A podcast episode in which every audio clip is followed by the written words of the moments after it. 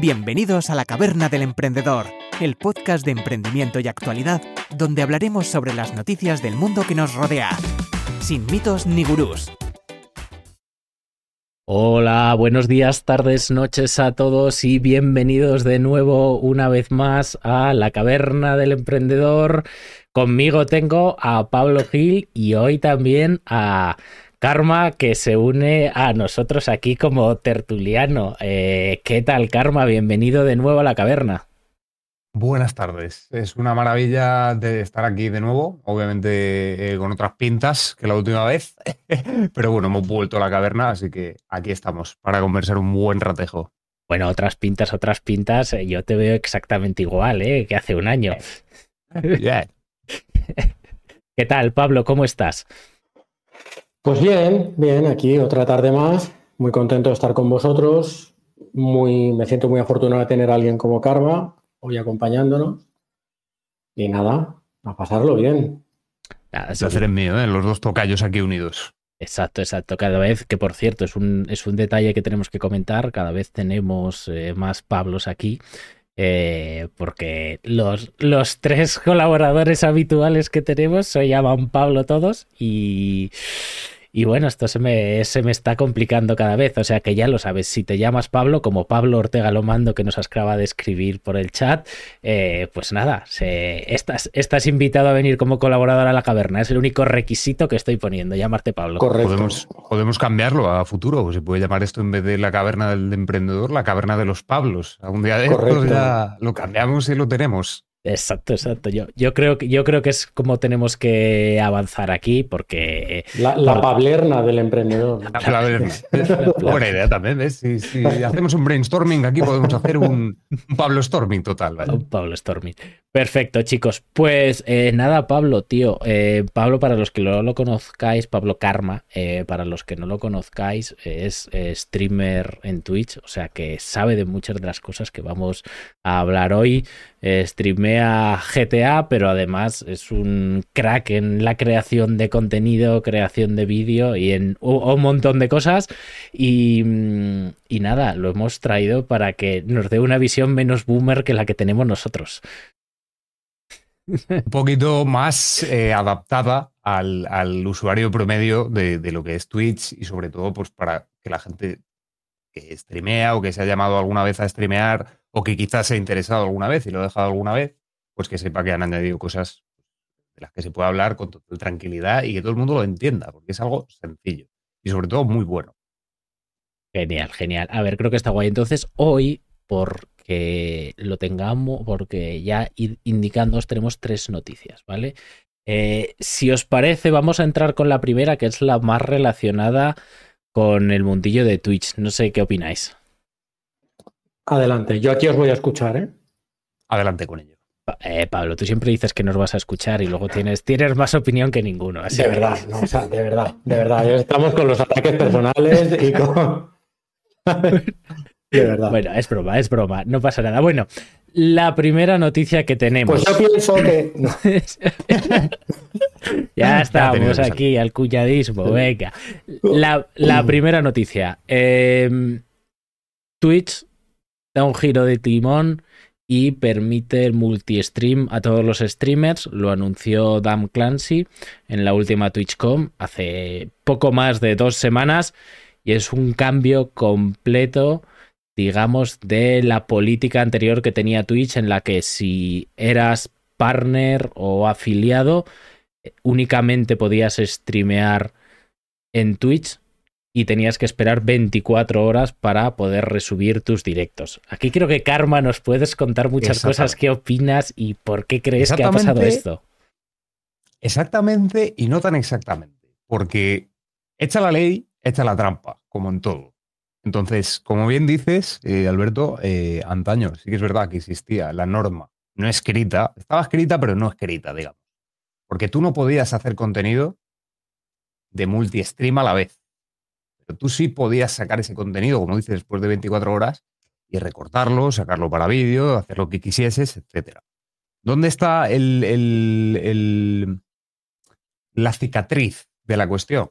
Ahora Twitch, como se ha visto tan ahogado por otras plataformas, por sus creadores moviéndose a otras plataformas por los contratos, etcétera, se ha visto jodido, malamente hablado, y ha dicho que ha permitido el multistream. Pero es que si nos remontamos al multistream, cuando tú te vas a hacer multistream en otras plataformas como TikTok, como Instagram, como Facebook, no puedes hacerlo. Twitch te pone la letra pequeña. Hay una letra pequeña bien grande ahora en lo del multistream que han puesto. Entonces, ¿es realmente que se puede hacer multistream? ¿Cómo se puede hacer multistream? ¿Cada cuánto? ¿O realmente qué es lo que pone la letra pequeña? ¿no? La letra pequeña del multistream de Twitch actual, de día de hoy, cambiado y lo que puede leer cualquier persona, es que seas streamer normal, que no tenga ningún contrato de afiliación ni socio con el propio Twitch. Eh, tengas el partner, es decir, el socio, o eh, cualquier tipo de, contrato con Twitch, para que nos entendamos todos. Tú puedes hacerlo. Lo que no puedes hacer es, si estás retransmitiendo en Twitch, hablar o mostrar de los comentarios de otra plataforma. Es decir, tú en pantalla no puedes mostrar ni los comentarios que hay en YouTube, ni los comentarios que hay en otras plataformas, hay un montón de streaming, ni tampoco puedes responder a esos comentarios. Entonces, ¿realmente está hecha la ley o está hecha la trampa o qué pasa? ¿Se va a ir cada uno de los moderadores de Twitch por cada stream que haga multistream? Si alguien te reporta ese stream, ¿lo van a tirar por eso? Esto me parece muy interesante. ¿eh? Claro, esto es una cosa que es un punto que se tiene que tener en cuenta porque lo pone la letra pequeña, pero es que si nos remontamos a lo que había con el multistream antes, había mucha gente que hacía multistream, muchísimo. Sobre todo en TikTok. El fenómeno TikTok ya yo creo que Solo con decirlo, todo el mundo sabemos lo que es y todos los, oyentes que nos estén escuchando también. Entonces, es un contenido en el que no hace falta ni que te metas en la pantalla para poder verlo, ni que te metas en el propio stream. Entonces, es un tema con muchos puntos sobre las IES. No queda claro del todo. La letra pequeña está, pero no está. Entonces, hay mucho de lo que hablar, yo creo. Hay mucho de lo que hablar de este tema. Hay, mucho tema de lo que hablar, como bien dices. Sí que es verdad que un poquito por poner en contexto a la gente, eh, Twitch cambió hace año y poco, si no me equivoco, año y medio eh, de CEO. Pusieron a Adam Clancy, que es un. Ahora es un señor que es muy gracioso porque lleva pelo largo, o sea, todo lo contrario a lo que te imaginarías Corporate America, ¿no? Y, Sí que es verdad que ya hace un tiempo empezaron a permitir, si no me equivoco, también hace un año hacer multi-streaming, pero en TikTok, en plataformas verticales que ellos no consideraban como competencia. Y eh, bueno, eh, la verdad es lo que tú dices, o sea que salió como que podías hacer multi-stream el otro día en todas las plataformas, pero aparecen esos asteriscos. Yo me escuché para informarme eh, una mm, una entrevista que hizo, está en inglés, que hizo Harris Heller con eh, Dan Clancy y le preguntó precisamente por eso, con, oye, ¿por qué no se puede mostrar el chat? ¿Es para evitar que la gente se vaya a YouTube porque creéis que tenéis peor experiencia?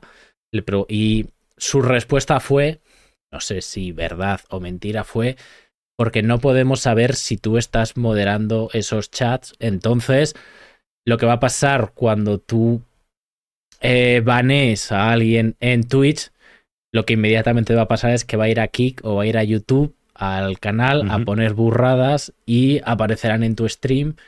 Entonces, pues bueno, no vamos a banear a la gente por ponerlo eh, el chat, pero sí que pueden llegar baneos si alguien se queja y aparecen cosas eh, en tu stream. Es decir, si aparecen cosas en la imagen de tu stream que no deberían de aparecer, como no podemos comprobar si tú has tomado acción en YouTube o en Kik para, para evitar eso, pues bueno, pues entonces te tendremos que banear, simplemente lo estamos avisando. Esa fue su respuesta. O sea, yo creo. Claro, esa es la, esa es la respuesta pública que tiene que dar un CEO, obviamente. Como tú has dicho, no es, pero para nada, la imagen de un, de un CEO de, de una corporación tan multi, mega, ultra gigante como es Twitch porque recordemos que ahora es de Amazon. Entonces, tiene, que tener en cuenta eh, todo el mundo y todo el oyente que no sepa lo que es, es que si veis a Dan, Clancy, es que podéis buscarlo en Google, eh, parece un hippie americano que simplemente eh, se, pone, se pone en una playa y se pone crema en la nariz, literalmente. Em, sí, en la parte en la que, como tú has dicho, Alberto, respecta lo ético de, vale, sí, si tú no puedes moderar a alguien en Twitch y obviamente lo vas a tener que permabanear de tu canal porque tú como streamer, tus moderadores tienen las herramientas, o tú mismo como streamer, tienes las herramientas para moderar un comentario malo o a una persona que quizás esté eh, no respetando las normativas de la plataforma o de tu chat, se pueden ir a otros chats a hacer este tipo de hacer este, estos comentarios malsonantes, destructivos, etc. Pero es que eso no le, no le debería de, respetar a Twitch, porque tú estás haciendo un multistream y eso le respetaría a otra plataforma, no a Twitch. Simplemente es por la imagen. Y a esto me refiero. Realmente eh, Twitch lo que quiere con esto es hacer un cambio de imagen. A mi punto de vista personal y lo que yo creo que opina mucha gente, es que em, Twitch lo que quiere hacer con esto es un lavado de imagen. Twitch antaño era bastante más restrictivo en cuanto a las normativas que tenía, pero solo a dedo. Porque claro, ha habido un montón de casos. Eh, de hecho, eh, voy a comentar un caso en Twitter. Eh, hay una cuenta en Twitter que se llama, bueno, en X, que se llama Streamer Bans, que mucha gente la conocerá, que tuvo mucha repercusión porque es un bot que va, digamos, sacando cada ban, permaban que hay en la plataforma. Y a día de hoy está un poquito más tranquila, pero claro, con el algoritmo de antes, permabaneaban a muchísima gente. Hubiera motivo o no hubiera motivo, hubiera letra pequeña, no hubiera letra pequeña, mucha gente se fue baneada por lo del multistream. Luego otra gente hacía multistream, pero como eran cuentas gigantescas en Twitch, no les pasaba nada. Entonces, digamos que lo que quiere Twitch con esto también es lavar un poco la imagen. Y lo que han hecho desde hace un año y medio, con todo el cambio corporativo que han tenido, porque se le ha ido muchísima gente del equipo administrativo, de toda la gente de la, de la de mesa on board de Twitch de toda la vida. Estoy hablando desde Justin TV, que es lo que antes era Twitch. Se han ido, porque no están de acuerdo con todos estos cambios. No están de acuerdo con que pongan cambios con las normativas, pero ah, la letra pequeña te dice otra cosa. Y lo que quieren hacer ahora es lavar toda la imagen de todo lo que han estado haciendo mal durante cuatro años, cinco años atrás. No queda claro del todo, y sobre todo con el tema del multistream, pues eso en la parte negativa y en la parte corporativa que la gente de, normal o la gente que simplemente consume a los streamers no sabe. Pero claro, toda la parte mm, positiva de esto es que le van a dar posibilidad a que la gente pueda no estar agarrada a unos contratos. ¿A qué me refiero con esto? Porque también esto es un tema que hay que hablar con lo del multistream. Recientemente em, salió una plataforma gigantesca que es Kik, que todo el mundo ahora ya la conoce porque ha otorgado contratos a streamers millonarios, pero millonarios a niveles eh, se nos va de la cabeza. Eh, incluso está metida en la Fórmula 1 y en miles de patrocinios. O sea, nunca se sabe de dónde sale el dinero, ¿vale? Pero bueno, todo apunta a eh, apuestas, etcétera, etcétera. Pero bueno, eso es otro tema de hablar en otro podcast. Em, obviamente Twitch lo que quiere con esto es que la gente que está en Twitch, que es ballena, es decir, grandes streamers. En la comunidad española hay unos cuantos, pero en la comunidad norteamericana es la más bestia. Vamos, a los hechos me remito, solo hay que ver los números y solo hay que ver las comunidades OTK, es una de las comunidades más grandes norteamericanas y, están las grandes ballenas. Hay gente de esta comunidad que se ha ido aquí. Hay gente que incluso viene de Facebook Gaming, eh, de YouTube, la gran mayoría. Claro, hay mucha gente que, hace, que hacía ya stream en YouTube y hay mucha gente que hacía stream en Geek ¿Y qué pasa? En Twitch había menos gente de OTK y había menos gente de ballenas y había cada vez menos gente de la comunidad de estas ballenas. Entonces, ya no solamente que el streamer se esté volcando en otra plataforma donde tiene más revenue o donde la gente puede llegar a ir por el sponsor que le está haciendo, sino porque a Twitch cada vez se le está yendo más comunidad de gente grande. Por lo tanto, menos repartición entre los canales y por lo tanto, si empezamos a desglosar, menos anuncios, menos anunciantes, menos, menos revenue, menos métricas, menos eh, todo. Entonces, el tema del multistream también viene por esta parte, porque Kik ha hecho mucho daño y sobre todo por los contratos millonarios que se han dado. Twitch también ha hablado recientemente sobre el tema de los contratos, de que ya no va a ofrecer contratos millonarios, etcétera, etcétera, por la gente que se ha ido. Esto lo ha hecho a modo de... Em, ¿Las otras plataformas dan esto? Vale, pues que se vayan. Ahora, el que quiera volver a hacer multistream, que venga, pero sin contrato ni nada. Tú vuelves como un streamer normal y corriente, con el contrato que tenías antaño. Entonces ha sido como a modo de mefado. Sí, sí es, es, lo que tú comentas. O sea, a mí me ha hecho bastante, bastante gracia el cambio en, en la política de contratos porque eh, es un poco raro porque de repente parece o están diciendo entre bambalinas como que YouTube y Twitch se han puesto de acuerdo en dejar de ofrecer contratos millonarios a los streamers. Eh, mm, Pablo nos puede decir mucho más de esto, pero hasta donde yo sé, esto es una colusión brutal, ¿no? O sea, que haya las dos empresas más grandes del sector del streaming. Eh, Hay que tener en cuenta una cosa. Esa es la cuestión. Ahí tú lo has, lo has dicho mal, porque si nos paramos a pensarlo, Twitch es la principal plataforma, o todo el mundo la conoce, como la principal plataforma a día de hoy de live stream, en la que tú te conectas y única y exclusivamente, bueno, única y exclusivamente no, lo he dicho yo mal. Tú puedes, eh, como norma general, entrar a un directo en directo, en vivo. Tú luego puedes ver el contenido en voz. Lamentablemente, desde siempre, ahora ya están haciendo cambios y demás y están añadiendo herramientas en Twitch para que los creadores puedan destacar estos resubidos, puedan eh, ponerlos eh, cortados, puedan editarlos, etcétera. Pero claro, antaño no. Antaño era simplemente el stream que tú habías visto resubido. Podías pararlo, ponerlo más rápido, más lento, ya está.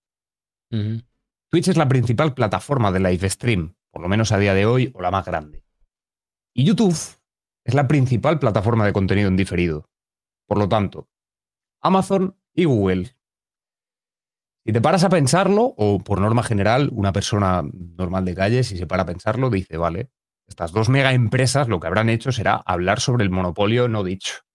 Yo me quedo con el monopolio del contenido en diferido y yo me quedo con el monopolio del contenido en vivo. Entonces, entre ellas no van a chocar nunca. Y se hablaba hace muy poco y se empieza a volver a hablar de que, de que YouTube aún está dormido y de que puede ser que pegue un pelotazo y desbanque a Twitch. Yo no creo que vaya a pasar teniendo el respaldo de Amazon detrás, pero ni de coña, por el simple hecho de lo que he dicho. Son mega empresas, mega mul son megacorpos. Son, son, es inviable que haya una competencia entre ellos. Porque solamente por la gente que consumimos esas plataformas o que trabajamos con esas plataformas, no se va a poder permitir.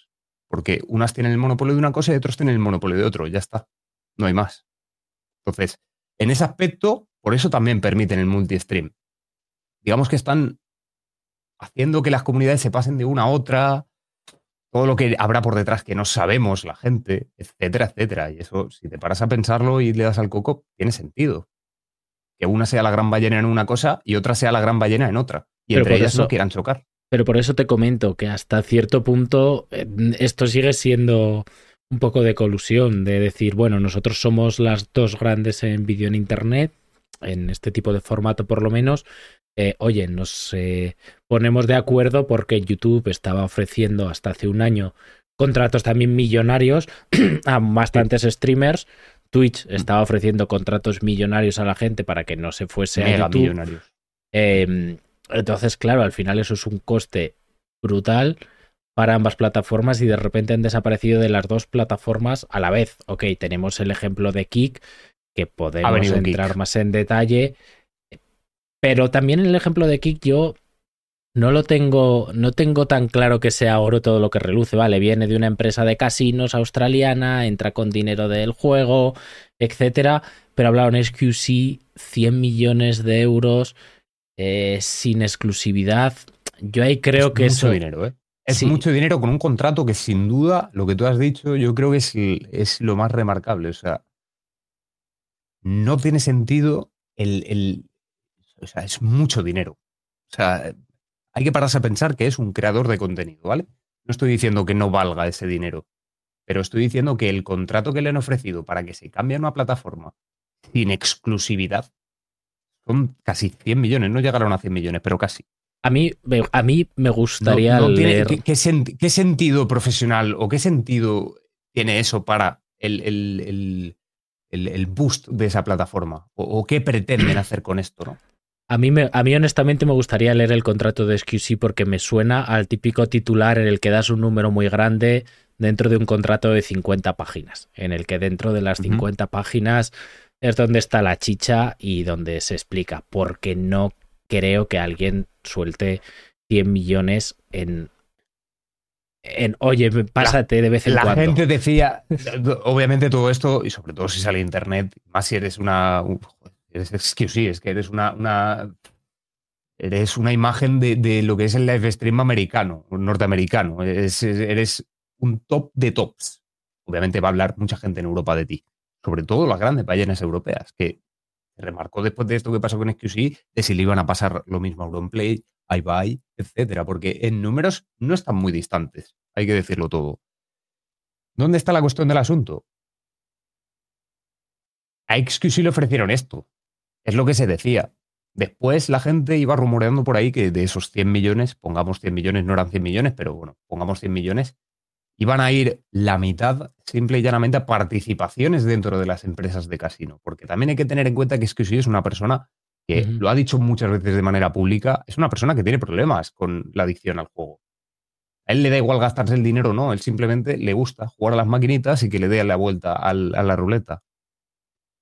O sea, han cogido también a una cabeza de turco, digamos, en esto, ¿sabes? Si te paras a pensarlo. Porque tiene también mucha comunidad que le sigue por este tipo de contenido contenido de slots, eh, etcétera, etcétera. En cuanto a Twitch, con el tema que estábamos antes, para no deshilarnos mm. mucho con la rama, em, en, Twitch, por ejemplo, hace año y medio, eh, el contenido de slots estaba, no, no estaba permitido, pero sí se permitía. Hay miles de canales de slots, miles de canales de casinos. A día de hoy también. Incluso con contenido de skins de, videojuegos como Counter-Strike y, Valorant y todas estas cosas, ¿no? Entonces, em, se permite, no se permite. Luego viene Kik y te dice, sí, sí, se permite todo, absolutamente. Y mira qué contratos. Claro. Te paras a pensarlo y dices, bueno, Kik igual lo que quiere es desbancar a estas dos. Y lo que quiere es romper los estigmas. Pero luego, si miras los detalles de cada plataforma, pues sí, una viene por X cambios que ha cambiado desde hace un año y medio. Twitch. YouTube. Bueno, YouTube lleva dormido mucho tiempo, pero ahora están haciendo cambios están bloqueando todos los navegadores están poniendo lo de los anuncios. Vale, y luego viene Kiki y te dice, no, aquí no hay ni normativas ni nada, aquí tú puedes hacer lo que quieras y sobre todo, puedes hacer multistream cuando quieras. No tienes exclusividad nunca. 95.5. ¿Cómo no le va a llamar la atención a eso a la gente? Y sobre todo, ¿cómo no va Twitch a asustarse y decir multistream permitido ya? No, sí, sí, está, está clarísimo. Al final, eso le puede llamar la atención a la gente. La cuestión es que, claro, el 95% de qué, de qué tráfico. O sea, al final dependerá del volumen. Yo entiendo que lo que están intentando conseguir con SQC es, es tener masa de público para que cuando él corte el directo, pues haya gente que se vaya a otros canales sin salir, sin salir de la plataforma, porque si no, 95% de cero viewers en una plataforma sigue siendo cero al final. Entonces, yo entiendo que tengan que hacer la inversión. Eh, también entiendo que, viene de una empresa de casinos, o sea, que tienen mucho, mucho cash flow para hacer este tipo eh, de inversiones. Lo que pasa es que la gente lo planteaba como este es el final de Twitch. Este, bueno, yo no creo que sea tan así, ¿eh? porque por mucho que seas una empresa de casinos australiana, no estás compitiendo contra Adam Clancy, estás compitiendo contra una inversión de Amazon. será el final de Twitch no cuando venga Kik, sino cuando Amazon eh, diga, oye, mira, esto ya no nos interesa. esa es la opinión que yo tengo. O sea, yo creo que. Yo, bajo mi opinión, como, como creador en la plataforma de Twitch desde hace siete años, siete años, em, Twitch va a empezar a morir. Eh, yo no diré pronto ni tarde porque se ha dicho tantas veces. Twitch va a mm. empezar a morir cuando se retire el Prime, cuando se retire de manera completa eh, la suscripción de Prime y cuando haya eh, anunciantes em, seleccionados. Con seleccionados me refiero a que solo X canales puedan optar a poner participación de anuncios. Esto obviamente es una jugada que yo creo que si la hace Twitch le va a repercutir a malas, porque obviamente más anunciantes, más dinero, tanto para el creador como para la plataforma. Pero Twitch lo que quiere es ir reduciendo cada vez más, porque a Twitch no le sale rentable que haya Prime. Twitch pierde dinero con la suscripción de Twitch Prime. Y no solo hay que contar de aquí de España para que todo el mundo lo entienda, el Rubius, Auronplay, Ibai y los otros 15 o 20 que hay. Hay que contar los otros 7 u 8 millones de creadores con partner pequeños a día de hoy. Que si tú cuentas de 200, 300 subs que tenga un creador pequeño, 110, 115 de cada uno son de Prime. Eso a Twitch, si lo calculas por 7 millones, 8 millones, cuando le llegan las cuartas de, los trimestres, les tiene que pegar unos balances de rotura en, los cálculos increíbles. Y, se lleva hablando ya unos años de que lo de la suscripción de Prime va a desaparecer. Y yo creo que eso va a ser un gran, una gran mecha que Twitch vaya cada vez para abajo. ¿Puede ser que vaya para abajo? Bueno, han hecho ahora varios cambios, como hemos dicho antes, sí, han hecho cambios y, habrá que ir viéndolos, porque sí, se llevan haciendo desde hace un año y medio, pero lo del multistream lleva tres meses, como el que quiere decir la cosa, hablándose y se, está empezando a ver ahora con Willy Rex, Vegeta, el Rubius, toda la gente que viene de las plataformas. Se está empezando a ver ahora en Twitch que vienen esta gente. Por lo tanto, menos suscripciones de Prime de gente normal que pueda llegar a descubrir tu canal y se van a sus canales. Por lo tanto, más canales se mueren y es mejor para Twitch. Porque es menos suscripciones de Prime que tiene que gastar. También, una, ahora que dices menos canales eh, y más gente grande, em, en una de estas entrevistas que yo escuché de Dan Clancy explicaba el coste de eh, los conversores de vídeo para que estés en distintas resoluciones. Una locura. Claro, eso es una barbaridad. Tú piensas que tienes que en mm. directo tú le mandas una señal a 1080, perfecto, pero es que luego la tienes que descodificar, em, hacer en diferentes calidades cuando tienes, cada vez tienes, tienes más capacidad y tienes que tener servidores. Al final, eh, un poquito lo que dejaba entrever, por supuesto un poco exagerado porque él es el CEO, es que la mayoría de los streamers, por ejemplo nosotros ahora mismo teniendo enchufado el stream en Twitch, le estamos costando dinero a Twitch sí, Sí, sí, estamos... O sea, los anuncios que salen, por ejemplo, en un streaming de. Vamos a poner ejemplos. Pongamos que a las siete y media de la tarde, que es una hora punta en España, en, horario europeo, en horario español, una hora punta porque hay, no sé, pongamos, es que en retransmisión, eh, pongamos 150.000 streamers eh, hispanohablantes, juntemos eh, Latinoamérica y España, los servidores al fin y al cabo siguen siendo lo mismo y rebota lo mismo. Entonces, esto para Twitch es un problema, porque están los de esos 150.000 habrán 50.000 que son canales que le reportan dinero a Twitch y otros 100.000 que le están quitando, porque tienen 5, 10 viewers, 4, 5, 6 subs. Esto no es algo que a Twitch le reporte dinero. Da igual que salgan 40.000 anuncios, que no le va a reportar dinero a Twitch. Se lo va a estar retirando. Y esto es un constante desde hace años. Eh, hay que pensar en el constante de hace años. Sí, después lo que le quitan por otro lado a los partners o lo que le pueden llegar a quitar o tal, es con lo que equilibran un poco la balanza de pérdidas. Pero es que a fin de cuentas, si lo paras a pensar, esto llegará un día en el que explote, porque cada vez hay menos de los pequeños. Y cada vez hay no más de los grandes, sino cada vez hay menos de los pequeños y se queda todo el mundo en donde los grandes. Por lo tanto, van a tener a 50.000 grandes y 100.000 de los pequeños que se van a ir yendo. Cada vez se está yendo más gente de la plataforma y eso es un hecho, ¿eh? O sea, eso es un hecho. Cada vez de la plataforma de Twitch se está yendo más gente. Obviamente la pandemia hizo mucho, muchísimo, pero, coño, la pandemia ya lleva tiempo quitada mundialmente, entonces ya no me vale lo de la pandemia. La excusita de, no, es que la pandemia yo estaba mucho en casa y por eso streameé y me fue muy bien. Por eso soy streamer. Ya, pero es que ahora ya no hay pandemia desde hace ya tiempo. Entonces sabes que las cosas están mal y estás dejando de ser streamer. ¿Por qué? Porque las cosas están mal. Porque sabes que en Twitch las cosas están mal. A ver, es, muy difícil porque la gente lo entienda si tú. Que claro, es que de un sub que valen 4 euros te pueden quedar dos menos impuestos. Es muy complicado que puedas vivir. O sea, tienes que ser un tío muy constante y, estar en, en un porcentaje muy pequeño de la gente llega a eso. Eh, entonces, claro, yo, yo, entiendo también que si la gente les está yendo, pues digan, bueno, pues intentad el, el multi-stream, ¿no? O sea, si le ves, pero... Pero, pero también porque el multi-stream también está hecho a modo de que tú también puedas por... Eh, puedas... Esto está visto para el creador realmente, para que tú puedas sacar revenue de otros lados y poder vivir de esto. Y puedas seguir haciendo streaming en Twitch.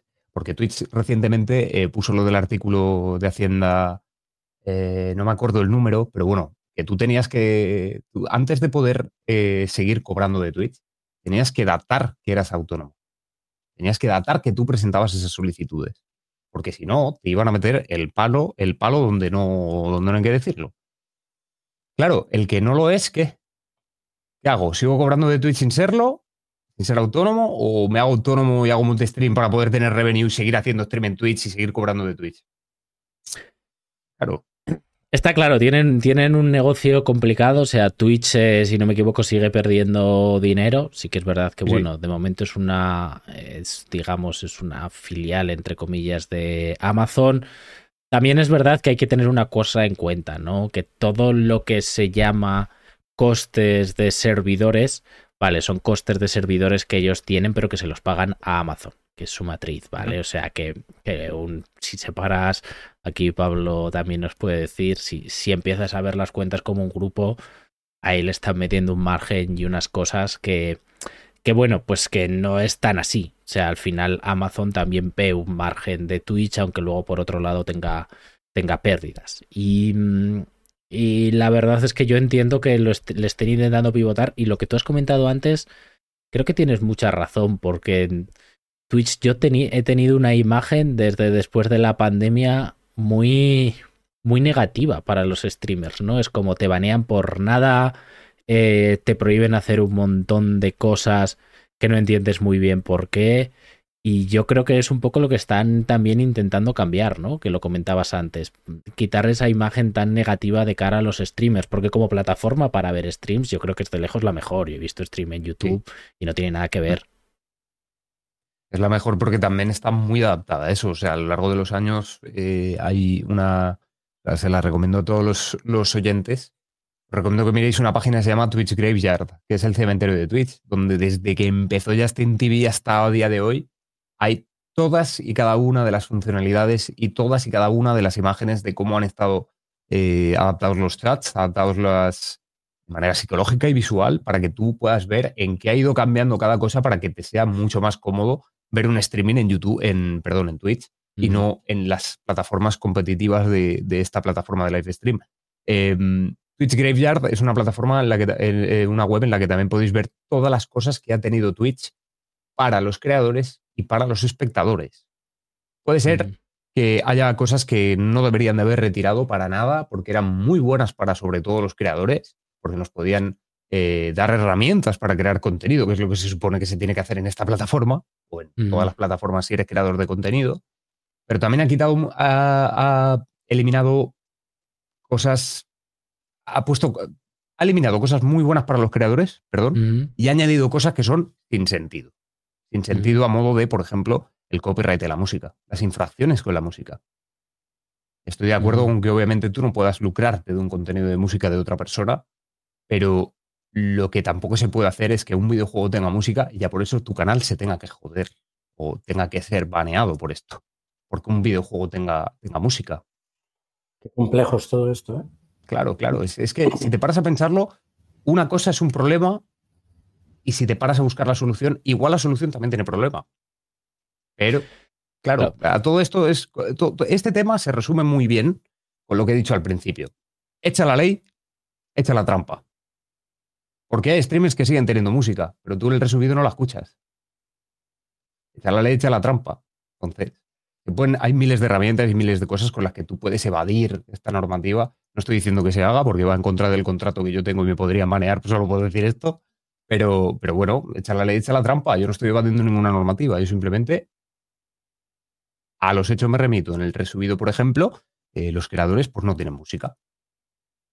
¿Tienen herramientas para poder verificar esto? Perfecto, que las utilicen. No van en contra de la plataforma. Claro, Por lo tanto.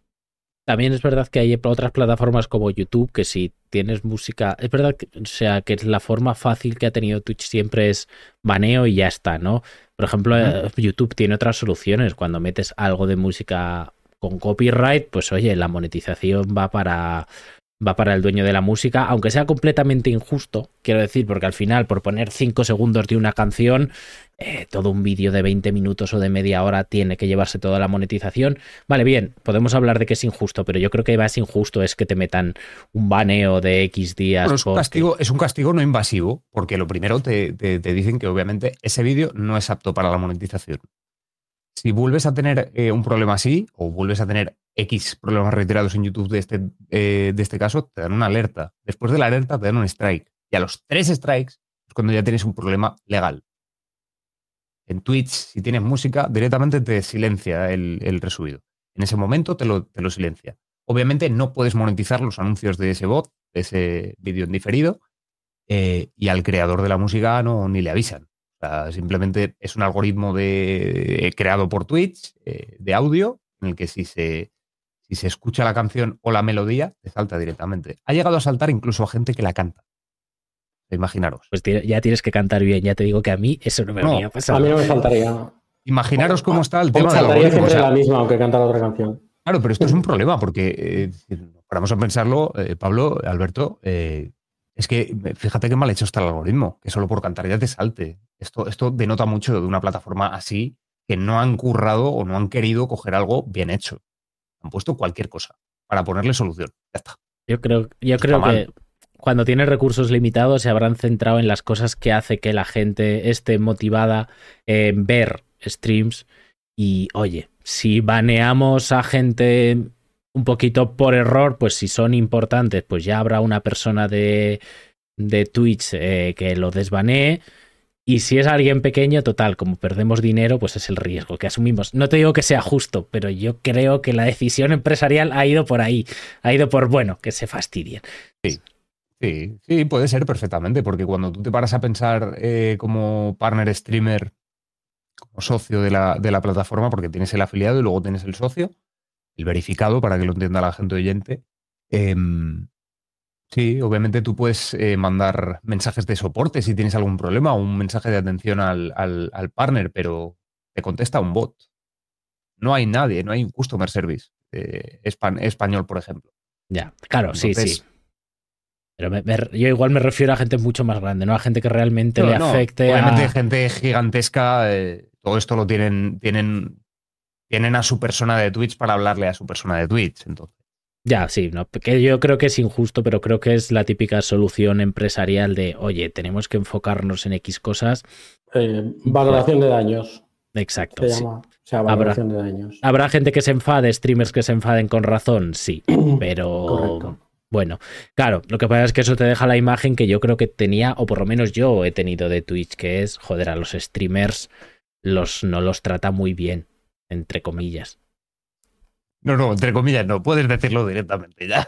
sí, total. Pues ya está. Entonces, esa, es un poco la impresión con la que te quedas cuando se toman ese tipo de decisiones de, oye, pues baneo preventivamente y luego que le responda un bot. Y si ha sido injusto, pues bueno, pues mala suerte, chaval. A la próxima no cantes. Así es. Así que bueno, creo que vamos a tener muchos temas de estos porque últimamente siempre que entro eh, veo cositas nuevas que pasan o con Kik o con YouTube o con Twitch y son cosas bastante emocionantes porque es un cambio brutal de paradigma lo que creo que está sucediendo, ¿no?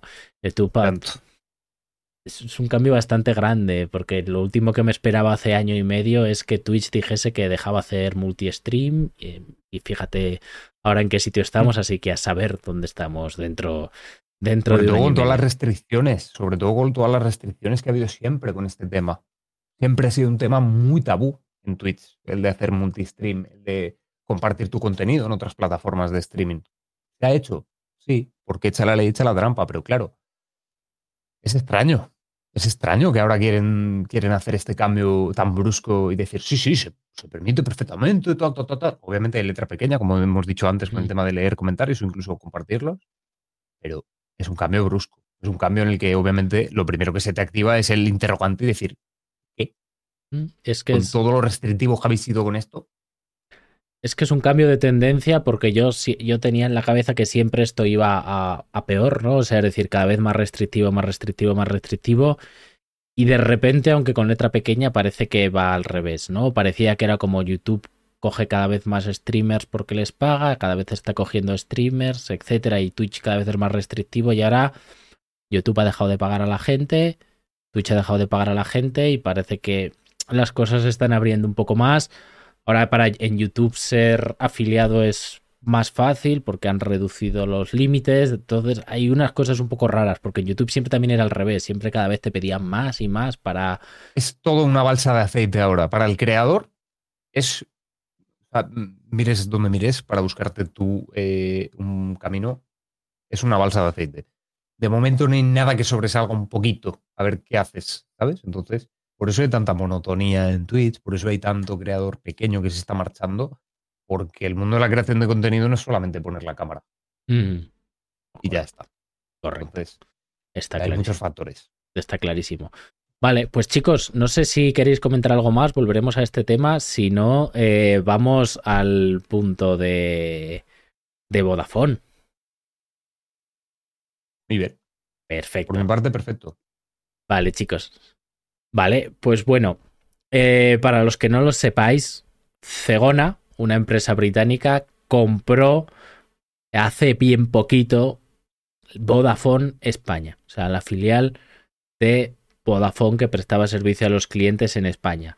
La compra se hizo por 5.000 millones de euros y bueno, ahora Cegona dice que va a mantener la marca en principio y que tiene que enfocar a hacer ofertas más agresivas para cambiar la tendencia, ya que Vodafone ha estado perdiendo el pulso contra eh, Orange, contra Movistar, contra empresas como Digi mm, y, parecía que iba para abajo, ¿vale? Para los que no conozcáis a Cegona, no os preocupéis.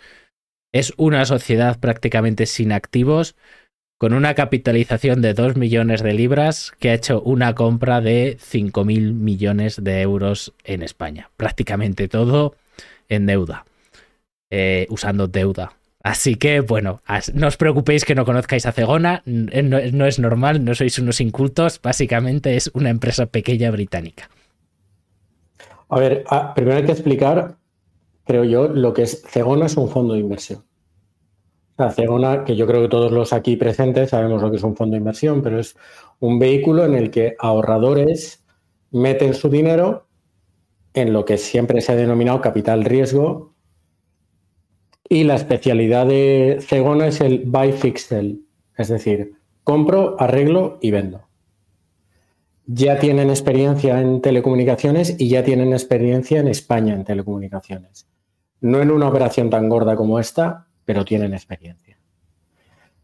Lo que hace una empresa como Cegona, aunque tal y como dice Alberto, eh, el balance analizado aisladamente de Cegona, pues que sí, que, me has, que, me has, fastidiado el clickbait. Ya está, que has explicado lo que era en vez de dejar dos vas a poner empresa fantasma, compra Vodafone. Ya está, no pasa nada. Me has fastidiado el clickbait. a mí lo que... Eh, yo al final de la historia sé del mercado de telecomunicaciones lo mismo que podéis saber vosotros, pero este, esta guerra caníbal entre las empresas de, telecomunicaciones creo que ha llegado relativamente tarde. O sea, yo la esperaba antes. Que cayera alguien, Vodafone no ha llegado a caer. Pero sí que es cierto que en, dos años, porque Vodafone eh, creo que fue más móvil, intentó comprar Vodafone hace dos años y medio. Y ahora Cegona la ha comprado por un 50% menos. O sea, Vodafone se ha venido abajo, el valor de Vodafone, mejor dicho, relativamente muy rápido. Y a mí me extraña que esta guerra de precios que hace al final caer a alguien, este canibalismo, eh, llega un poco tarde, ¿no? No sé cómo lo veis vosotros.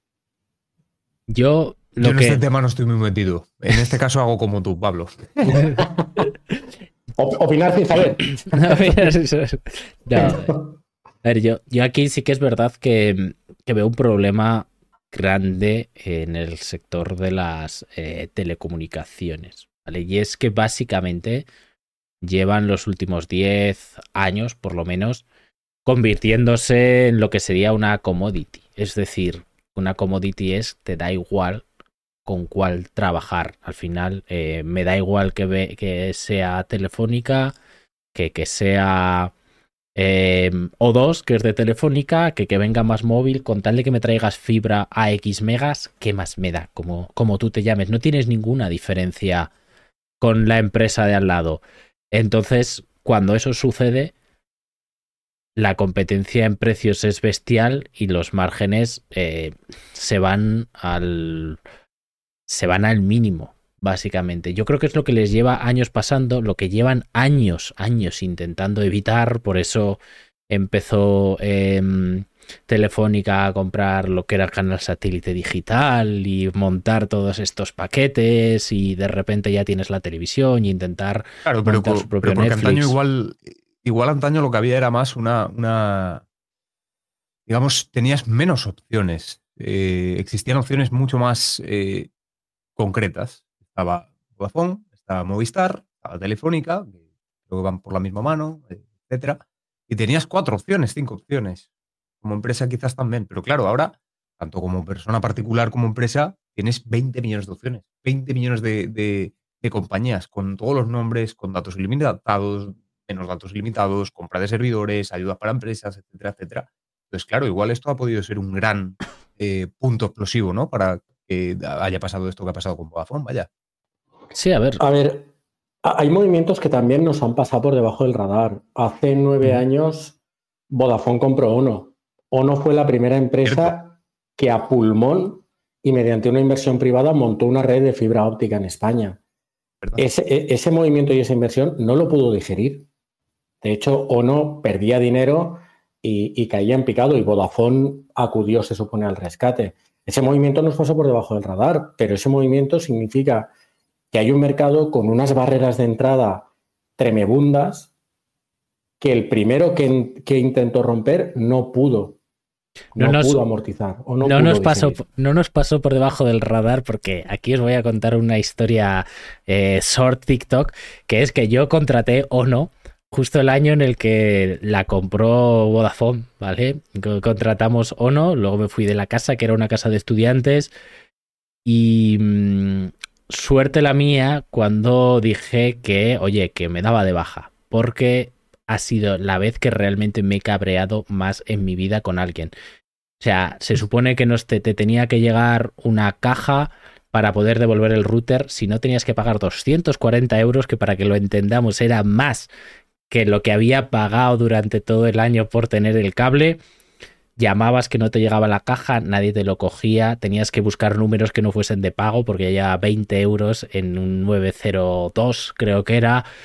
Nadie te lo cogía, te colgaban a los 15 minutos. Fuimos a las tiendas de Vodafone que ya no había de Ono, eh, pasaban de nosotros, que eso no era tema suyo al final, al final, al final, escribía la OCU, la OCU les escribió un correo, no sé cómo narices, de alguna manera, un, conseguí un teléfono de alguien de Guadalajara, que creo que casi ya llorando le di pena y me dijo, vale, lo puedes entregar con este código en una tienda de Vodafone. Pero para que entendáis, eh, que es que una de las cosas que yo creo que ha pasado. Es decir, ahora tú cuando ves, oye, tenemos 20 marcas, vale, bien, pero empiezas a mirar, Telefónica tiene O2. Em, Vodafone creo que tiene a Lowy. Em, el grupo Orange más móvil, eh, Yoigo, Pepefone, al final, Yastel. Al final es, oye, habéis quemado tanto vuestras marcas y es un servicio tan, da igual uno que otro, que al final está Telefónica, Orange eh, y Vodafone y Digi, un poco por debajo. Y Digi sí que es la que está creciendo eh, algo, más, algo más rápido, pero yo creo que se han comoditizado, se han comoditizado de una manera tan brutal. A mí me gustaría hacerte una pregunta, Pablo. Tú eres profesional y, y entiendo que para ti la conexión a Internet es sagrada. Lo más sagrado, digamos, sí. Correcto. De las cosas más sagradas, sin duda. ¿Tú asumirías el riesgo de cambiar de operador en este momento? No. Ni de coña. No, porque. No, pero por, por dos cosas. Simplemente por, porque si cambio de operador, a mí me tardan unos días en tener que venir a casa, quitar el router, ponerme el nuevo, tirarme el cable. Si el cable que tiran se puede conectar al cable ya tirado, etc, etc, etc. Pues simplemente es por eso, porque claro, a mí me dejaría tirado varios días, porque ya me ha pasado. A mí ya me han de, cambiarte de compañía o cambiar de domiciliación y que tengan que cambiar todas las cosas. Claro, si viniese alguien que me dijera, no, el mismo día te lo ponemos todo, literalmente, y funciona desde ya. ¿Por qué? Porque está preverificado. ¿Se puede ver? Sí, perfecto. Se pone el mismo día. A mí eso no me ha pasado aún. Sé que se ofrece, ¿eh? Igual aquí en, el pueblo donde yo estoy, por la, la, distancia que hay hasta Valencia Capital, pues puede ser que funcione de esta manera. Igual en Valencia Capital o en las grandes ciudades esto pasa al mismo día y te lo cambian. Yo, en Valencia lo hice, ¿eh? en Valencia Capital en mayo. Y te lo, hicieron al día, ¿no? Me lo hicieron al día, pero claro, yo no me gano la vida con esto. Claro, yo a mí, por ejemplo, ahí donde estoy ahora, que estoy desplazado de la capital de Valencia, a mí a día de hoy me dicen eso y digo, no, lo siento mucho. Lo siento porque me va a dejar tirado mínimo tres días. Es que lo que me llama la atención de eso es, no, es cierto que se han, se han comoditizado, es cierto que quizá en determinados productos, pero si es así, a todo el mundo por, o a todas las compañías, por ser, explicarlo muy llanamente, serían las gallinas que entran por las que salen, ¿no? O sea, todo el mundo ganaría o perdería los mismos clientes. Pero Vodafone no ha hecho más que perder.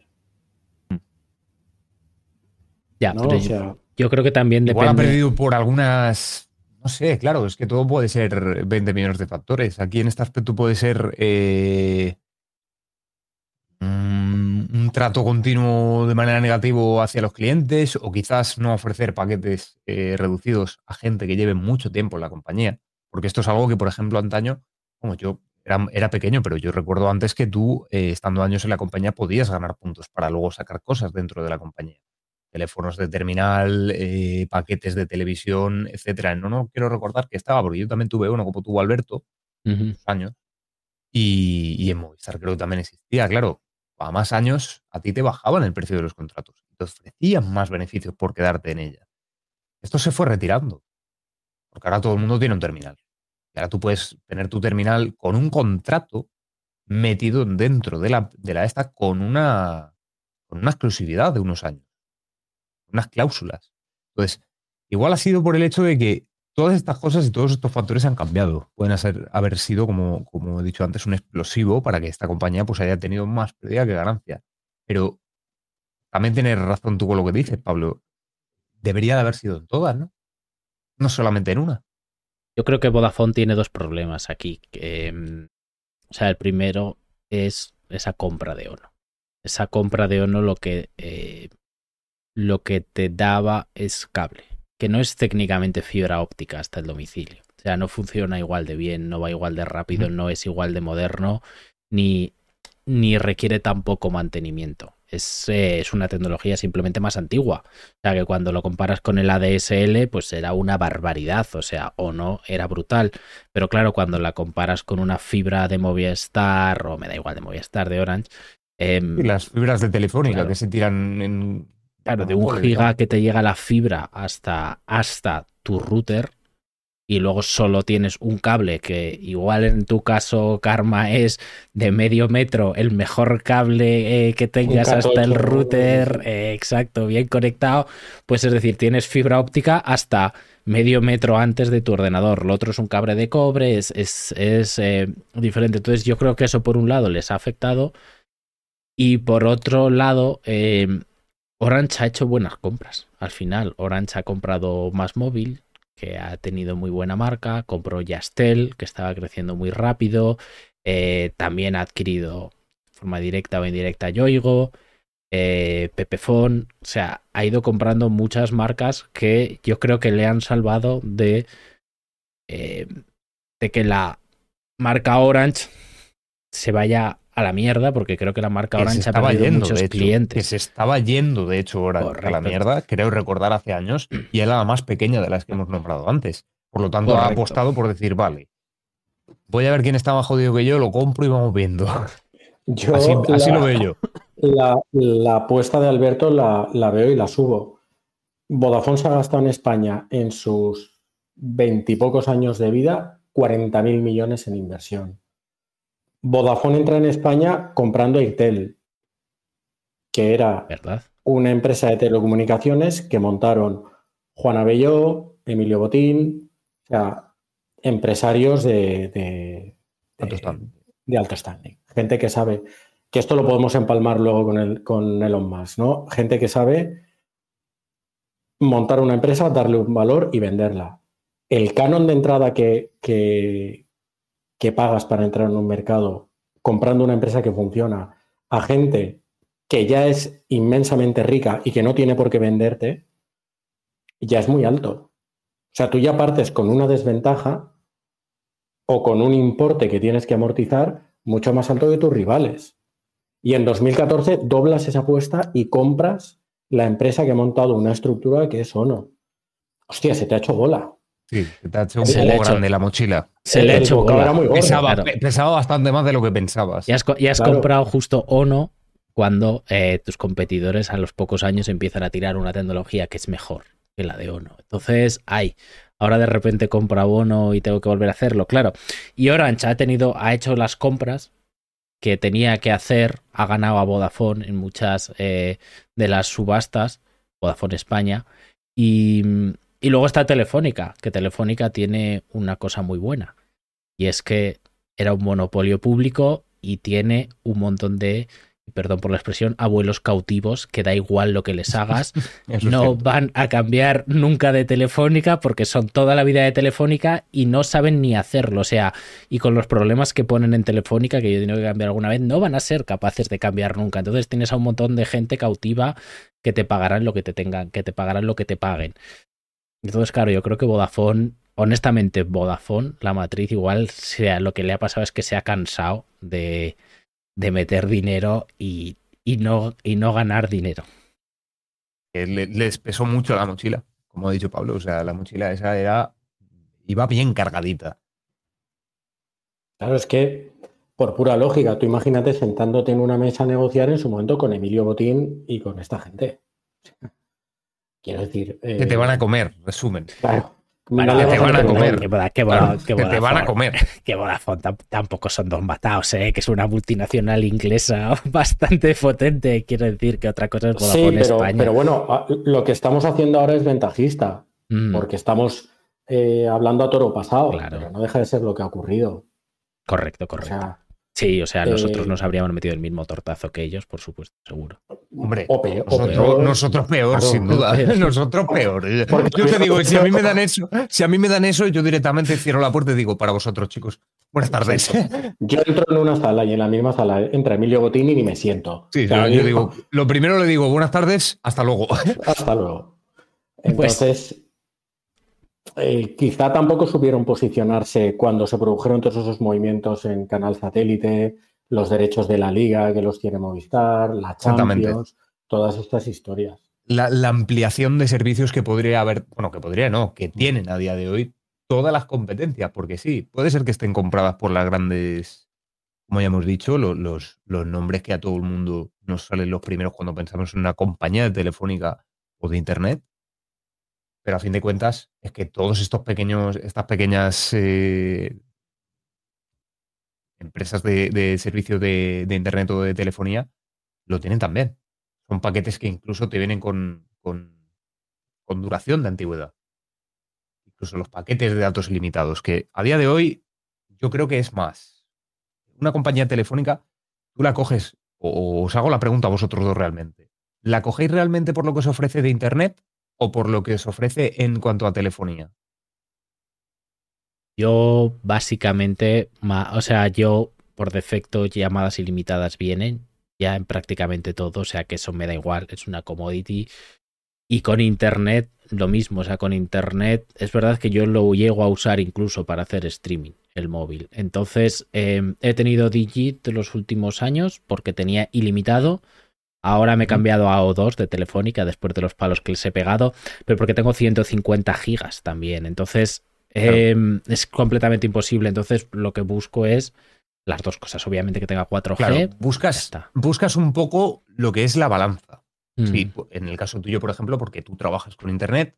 En el caso mío también, por ejemplo, porque trabajo con Internet. Pero yo en cuanto busco telefonía móvil, por ejemplo, busco que, tenga, que tenga gigas acumulables.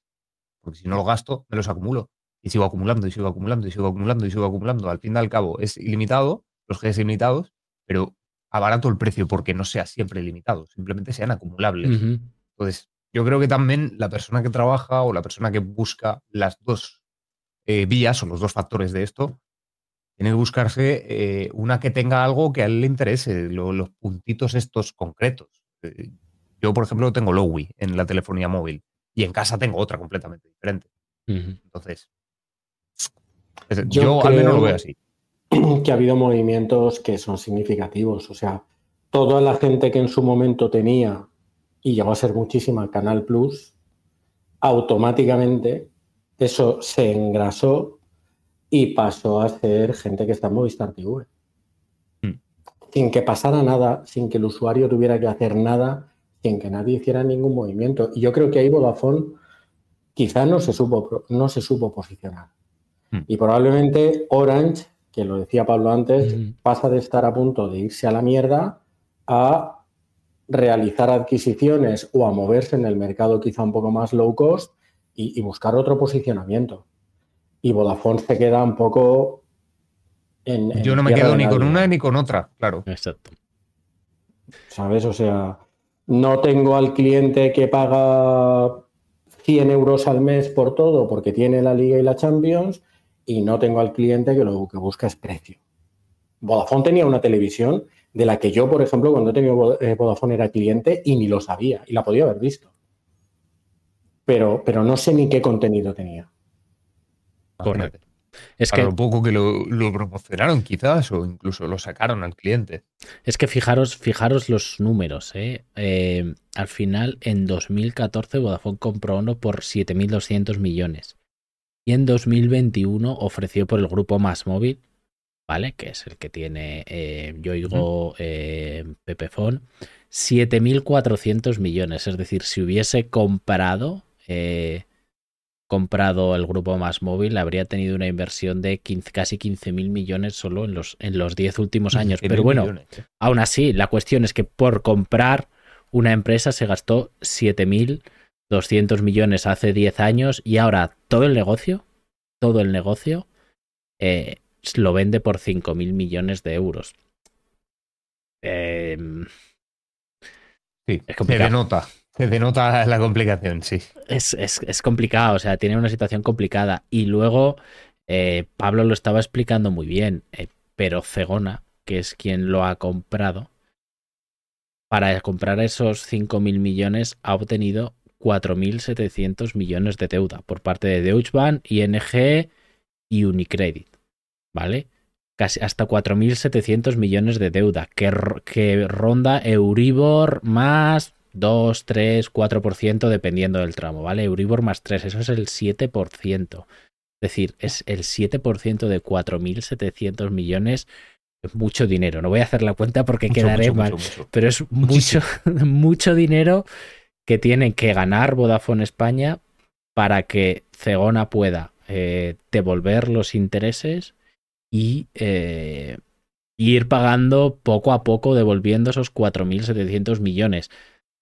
Eh, por eso dicen que lo más probable es que lo califiquen como un bono basura, esta deuda. ¿Vale? ¿Qué, qué es lo que quiero decir? Que al final me huele un poco a apuesta ¿cómo decirlo? A, apuesta un poco de todo o nada, ¿no? Como el que dice, oye, estamos en una situación de mierda, venga, pues vengo yo, pongo 300 millones, igual garantizo algo más de esos 4.700 millones de deuda y compro algo muy grande que si lo arreglo vale mucho, si no, pues bueno, pues eh, Vodafone se va a la mierda, pero creo que esa es la situación en la que estamos, en la que va a venir una marca a reventar el mercado porque lo tiene que reventar. Es decir, tiene que Vodafone ahora mismo tiene que reventar el mercado y conseguir clientes y clientes y clientes a lo bestia para que aumente la valoración y pueda luego Cegona sacar algo de rentabilidad. Y creo que esa es un poco la estrategia que van a seguir o la que seguiría yo si estuviese ahora mismo en esa situación. No, no sé qué opináis.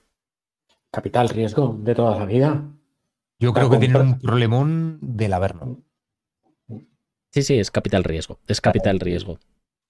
O sea, comprar algo que está hecho polvo, mm, yo entiendo que la valoración de 5.000 millones, pese a que nosotros, evidentemente, son cifras que, cuesta manejar mm, realmente, pero es una valoración que yo entiendo que debe ser muy baja y luego lo vendes troceado o como sea y lo, y lo rentabilizas, supongo.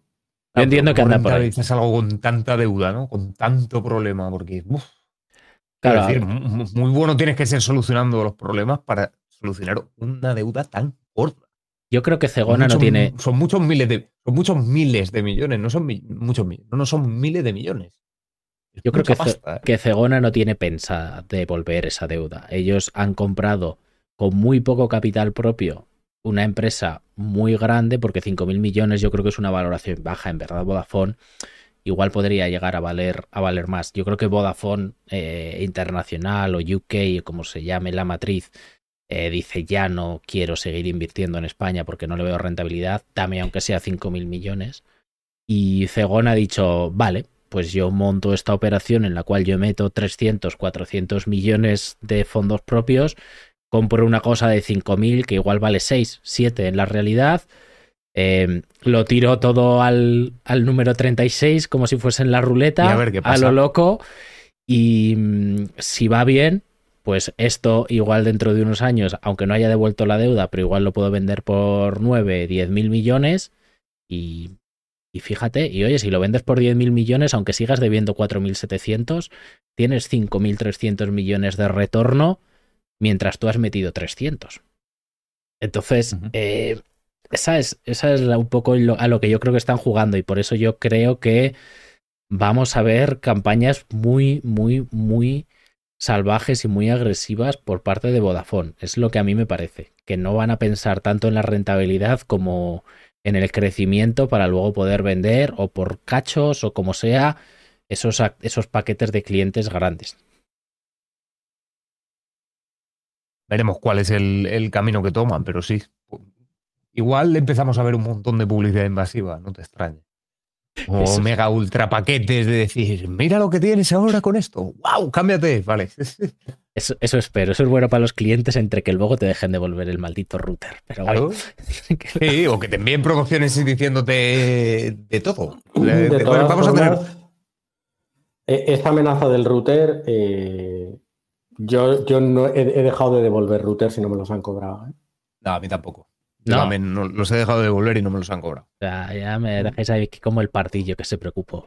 Y total, me lo podía haber quedado. A ver, aquel entonces. Claro, en aquel entonces. Yo me refiero más actual. En aquel entonces sí que es verdad que te metían la multa. Pero. Sí, sí, yo, yo creo que ahora igual ya no es ni factible, ¿no? Porque yo creo que luego cambiaron la ley y si estabas ya más de 12 meses o algo así, ya no te podían cobrar por el router si te lo habían regalado ni cosas así. Bueno, no lo sé.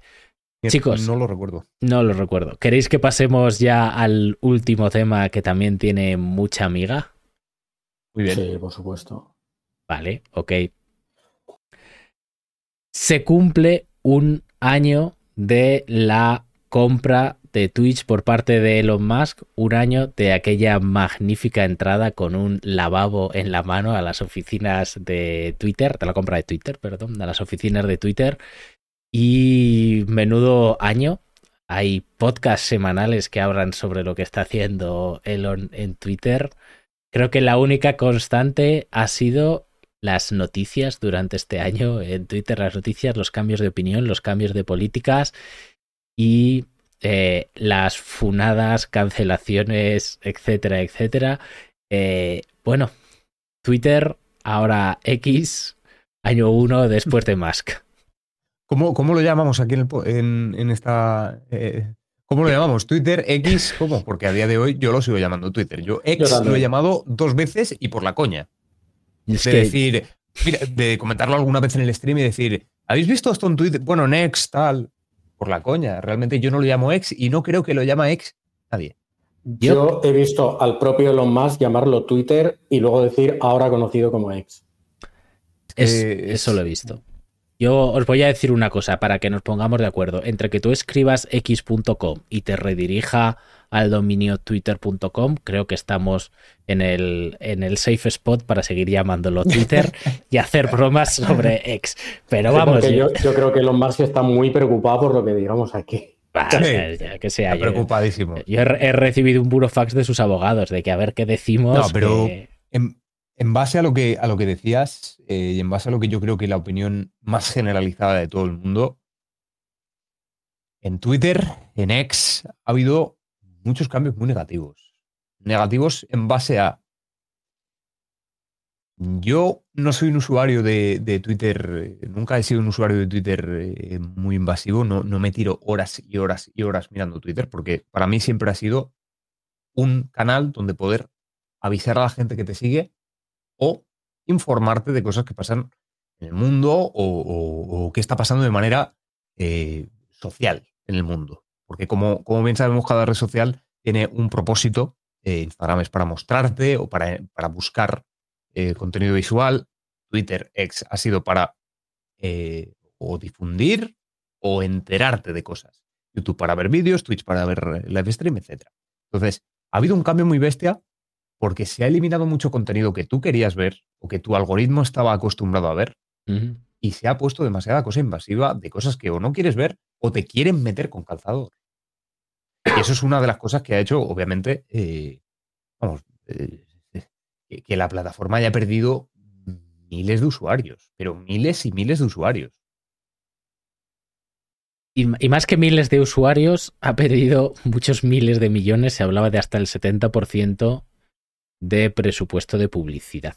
Más hasta Apple estuvo. Locura. Hasta Apple estuvo varias semanas eh, sin hacer publicidad. Se hablaba de que ha perdido cerca del 80%. Claro, aquí tienes un problema, ¿no? Porque tú eres Elon Musk, sueltas una obra buconada que luego entraremos más en detalle porque hace una semana hizo una entrevista con Joe Rogan eh, bastante interesante, está en inglés también, y, y te gastas 44 mil millones de dólares, 44 mil millones eh, en comprar una web eh, en la cual la gente puede escribir cositas.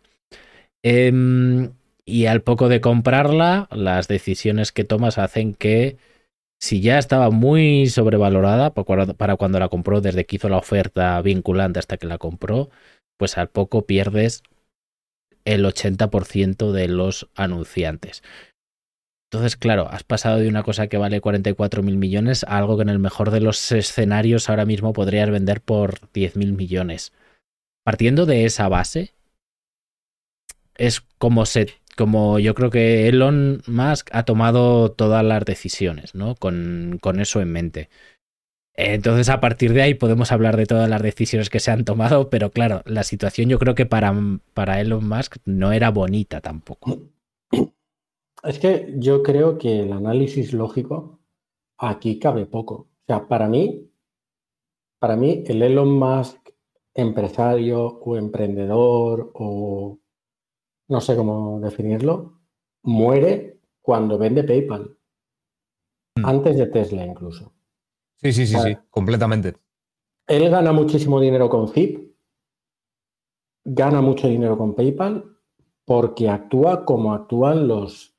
Los, grandes, las grandes mendes de Silicon Valley eh, norteamericanos. hay que decirlo, lo que dices tienes toda la razón. O sea, Tesla ha sido, o sea, en términos generales, Tesla Sí, al principio era, obviamente, la gallinita de oro. Pero si te paras a pensarlo a día de hoy, mira lo que está pasando con Tesla. O sea, sí, vale, tienen el Starlink. Menos mal que tienen el Starlink que les está salvando un poco el panorama. Porque si no, es por las megafábricas y por los coches. Tú analiza lo que tiene que tener o lo que han tenido los grandes empresarios de los últimos, incluso me atrevo, 100 años. Los de la primera mitad del siglo XX puedes pensar en Henry Ford, por ejemplo, o puedes pensar, no sé, Henry Ford. Vieron algo que nadie más veía. O sea, Henry Ford tenía una frase que era muy significativa que decía, si yo les hubiera dado a mis clientes lo que me pedían, en lugar de fabricar coches, les hubiera dado un caballo más rápido. Hmm. Entonces este hombre fue capaz de ver que el coche hecho barato y de forma generalizada era el medio de comunicación, de, de transporte, perdón, que es a día de hoy. Analiza si quieres a uno de los de la segunda mitad del siglo XX, principios del, siglo XXI, Steve Jobs o Bill Gates.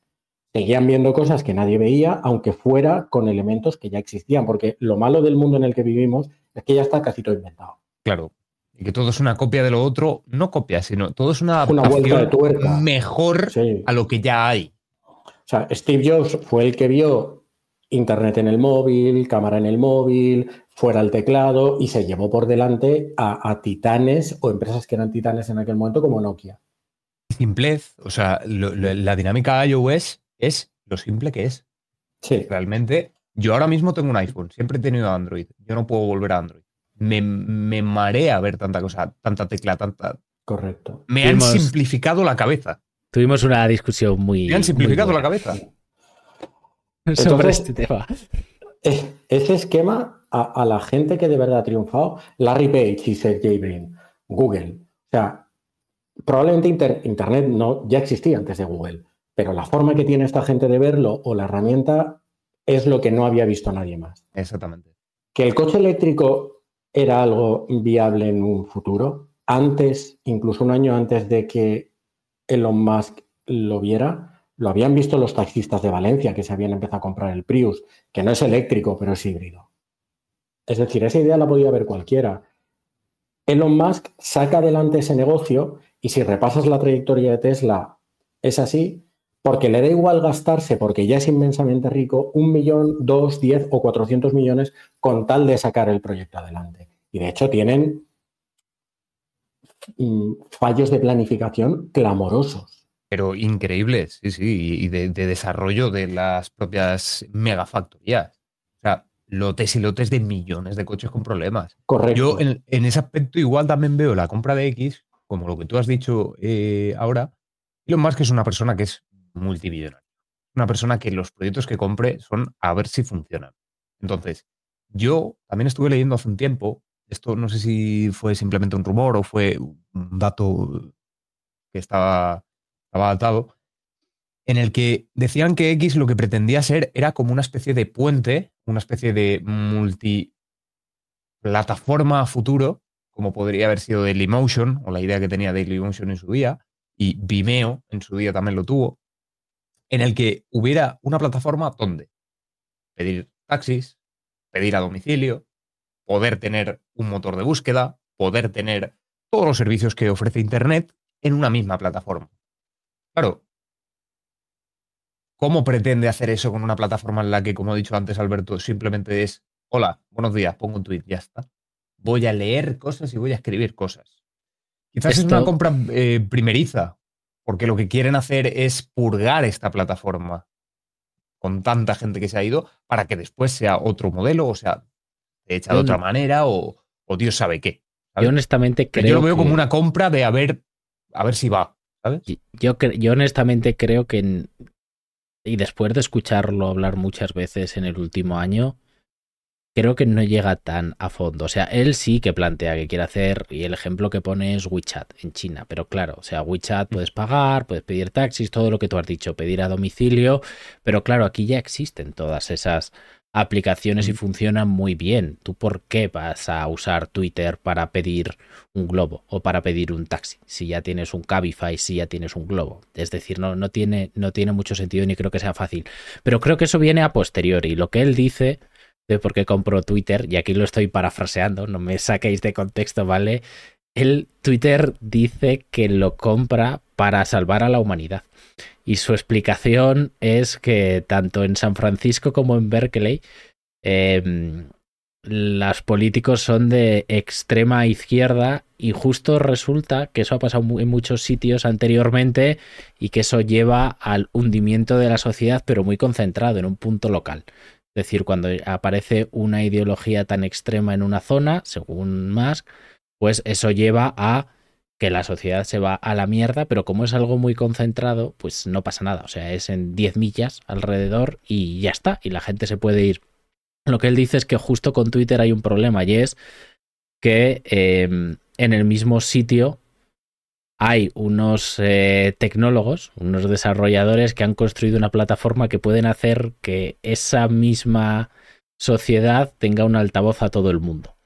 Y claro, él lo que dice es que Twitter estaba completamente corrompido por esa idea y que ahora la gente le dice que se está yendo a la derecha, pero se está yendo a la derecha según él, porque claro, se está yendo a la derecha porque todo, aunque sea el centro hacia donde se mueve, todo lo que esté, todo está a la derecha de la extrema izquierda, ¿no? Eh, entonces, ese es su comentario. Su comentario es, yo he comprado esto porque Twitter podía llevar un mensaje eh, a todo el mundo muy perjudicial. Entonces, él cuando lo escuchas explicar eso, realmente se, lo cree. ¿no? Que no, no estoy diciendo aquí que lleve razón o que no lleve razón, pero se cree que ese es el motivo de la compra. Es, una cosa que hay que tener en cuenta, y es que sí, tienes razón, porque es cierto que, en Twitter antaño bueno, en Twitter y en cualquier cosa, en cualquier cosa de la vida, con que una persona eh, con repercusión ponga algo, hay mucha gente que va a seguir lo que esa persona haya dicho simplemente por ser quien es. Por las opiniones, por el, el criterio, etcétera. Pero es que eso no vale esa excusa que ha puesto, porque había muchas cuentas de bot, muchísimas cuentas de bot en Twitter que hacían este, este que, que, tenían problema en este, en este tema cuando lo de las manifestaciones de Estados Unidos, cuando todos los revuelos del 2017, 2019 en Estados Unidos y demás. Y, y es él, eh, Elon dijo esto, que Twitter tenía mucho problema con las opiniones de la gente repercutiva, tenía repercusión en, en la gente de a pie. Pero claro, es que a día de hoy ha comprado X y hay aún más cuentas de bot, muchísimas más cuentas de bot. Y tampoco, y tampoco vale sobre todo porque la excusa con la que lo compraba al principio es a que hay muchos bots se está gestionando fatal y yo podría hacer que esto Ahora hay más mucho mejor. claro, hay más y peores. O sea, no... es, que, es, que, esto no es una decisión. Eh, o sea, este señor le pone nombres de Transformers a sus hijos. Ya, sí, ¿Cómo, eso, eso ¿cómo, ¿cómo, había llamado el último, Alberto, que lo existe? Eh, Tau Technomechanicus se llama su último hijo. O sea, este, este, señor, que por cierto ha salido de, ha vendido el 76%, vendió el año pasado de su participación en Tesla, este señor está de vuelta de todo. Está, o sea, es que, claro, este señor es como pues el, el, magnate ruso que se compra un equipo de fútbol. Porque y bueno. se gasta no 44 mil millones, está claro, pero se gasta Dios sabe cuántos millones de euros porque se quiere dar el gusto de jugar al PC fútbol de verdad. Este, eh, este, tío también tuvo una empresa que se llamaba The Boring Company, quiero recordar, ¿no? Que es la sí. que hizo todo lo de los túneles y los lanzallamas estos exclusivos mm. y el, el, el, Cybertruck, que ese iba de parte de Tesla, pero también iba de con The Boring Company. Esta, empresa se supone que era para financiar sus otros proyectos, sobre todo. El de, hablaba del pero de yo Starlink creo que él no necesita financiarlo, ¿no? bueno. Starlink se financia solo, si es que Starlink funciona bien. O sea, dentro de todo lo malo, Starlink a mí sí me parece una cosa muy positiva no, para la sí, humanidad. Sí, tiene cosas muy positivas. Y Tesla es verdad que ha movido el mercado de los coches eléctricos, lo ha cambiado entero porque ahora de repente, pues bueno, será mucho, será también buen timing, ¿no? Pero, pero ahora hay muchísima más competencia y muchos de los mm. avances se dan porque la gente tiene que competir contra, contra Tesla, eso está claro. La alfombra. Mm. Tema, tema Starlink. Ha movido la alfombra. Correcto, tema Starlink, pues eh, ostras, pues es un sistema muy bueno. Todo el tema SpaceX eh, con los cohetes, aunque sean, es verdad que aquí la mayoría viene de fondos públicos, ¿no? O sea, son contratos públicos con la NASA, pero es verdad que es la primera persona que ha hecho cohetes que son reutilizables y que son asequibles. Bueno, la primera persona, la primera empresa, porque no quiere decir que lo una gran hecho él. tecnología. Correcto. Eh, luego tiene el tema de Neuralink. Eh, lo que pasa es que, claro, al final, luego cuando lo escuchas mucho, yo, yo creo que es un tío que tiene mucha pasta, que va a por cosas muy ambiciosas, pero creo que está un poco pasado de todo, porque en Twitter, eh, no sé, o sea, yo, hay muchas cosas que son que son bravuconadas. La propia oferta de Twitter es una bravuconada de la que luego se intentó se intentó escapar poniendo el, la excusa de que hay muchos bots, a ver si así no tengo que cumplir con la oferta. O sea, estuvo meses intentando retrasar o impedir esa venta a la que él se había obligado a comprar. Es decir, in intentaba escaparse. Y claro, Twitter decía, no, no, nos tienes que pagar. Ya es una oferta vinculante y nada de lo que está pasando es relevante como para que no cumplas. Y se intentó escapar. Ahora dice que es por salvar al mundo. Pero la verdad es que se pegó un par de meses o tres intentando no comprar, no comprar Twitter. Entonces. Claro, pero también es como ha dicho Pablo antes, realmente su, su, su, seriedad, la seriedad de Elon Musk acabó cuando la venta de PayPal. Twitter para él fue el modo de, bueno, voy a trolear aquí, voy a sacar mi lado más humano, como todos los demás. Mirad cómo soy de troll, ¿sabéis? Realmente es lo que ha estado haciendo. Tú miras, tú, tú miras el Twitter de Elon Musk, lo miras de arriba abajo, el, el y respuestas, y las contestaciones de hace un año eran todo troleadas, con memes, a gente que, que le decía cosas con criterio, gente verificada de incluso Congreso estadounidense. A ver, sí, es sí, el lado llegado, troll de Elon Musk. Ha llegado a, a, proponer como solución en la guerra de Ucrania pegarse a puñetazos con Putin. Es decir, es, el tipo de es el tipo de comentarios que yo creo que más troll que eso no se puede ser. Por, eso yo, yo, creo que a veces es importante decirlo aquí. O sea, vamos a pensárnoslo dos veces antes de ponernos un póster de Elon Musk en la habitación. Mm. ¿Sabes? Porque el Elon Musk, empresario, emprendedor y tal, murió hace mucho tiempo.